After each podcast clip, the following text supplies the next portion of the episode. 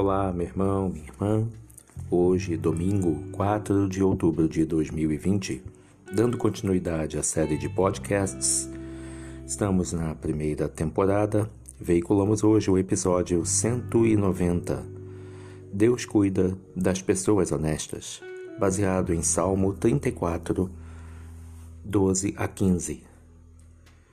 Refreia a língua do mal e os lábios de falarem dolosamente Salmo 34, 13. A mentira é um mal que pode minar relacionamentos, arruinar vidas, destruir a paz familiar e causar o caos numa sociedade. Mentir, exagerar, dizer meias-verdades, dissimular, não corrigir enganos ou falsas impressões e etc. São hábitos intrínsecos ao ser humano que dizem respeito à sua essência, à sua natureza pecadora mas isso pode ser mudado. O que uma pessoa espera ganhar não sendo autêntica e verdadeira em seus relacionamentos?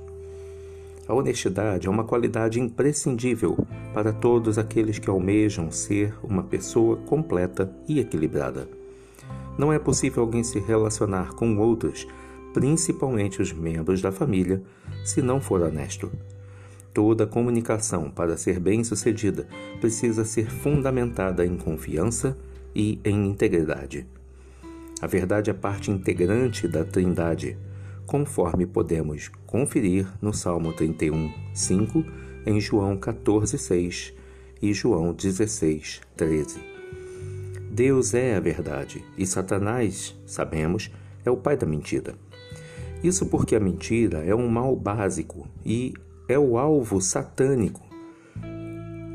E principalmente o alvo de Satanás é prejudicar principal e irremediavelmente toda a célula familiar, pois Satanás sabe que assim estará destruindo a sociedade.